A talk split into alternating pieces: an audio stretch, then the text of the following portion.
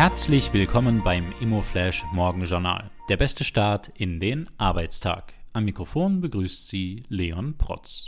Diese Ausgabe widmet Ihnen das EHL Benefizkonzert zugunsten Mehr Raum der Caritas Sozialis Kalksburg. Sichern Sie sich noch Karten für die Matinee am 12. März um 11 Uhr im großen Saal des Wiener Konzerthauses unter www.konzerthaus.at. Heute ist Dienstag, der 14. Februar und das sind die Schlagzeilen. Preisauftrieb beruhigt sich.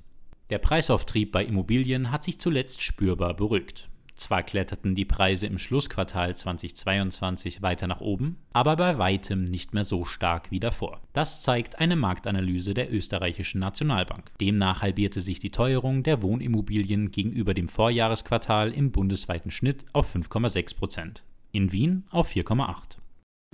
Engel und Völkers verstärken Geschäftsführung.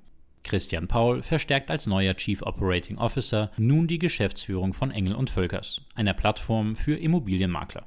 Als CEO übernimmt er fortan die Verantwortung für das gesamte operative Geschäft in Europa.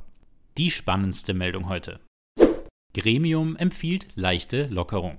Das Finanzmarktstabilitätsgremium empfiehlt der Finanzmarktaufsicht, die zuletzt verschärften Vergaberegeln für Immobilienkredite leicht anzupassen. Dabei geht es konkret um zwei Lockerungen bzw. Ausnahmen von gültigen Regelungen, nämlich die Zwischenfinanzierungen und Vorfinanzierungen von nicht rückzahlbaren Zuschüssen durch Gebietskörperschaften. Das waren die wichtigsten Informationen zum Tagesbeginn. Mehr dazu und was die Branche heute sonst noch bewegen wird, erfahren Sie wie gewohnt ab 14 Uhr auf emoflash.at.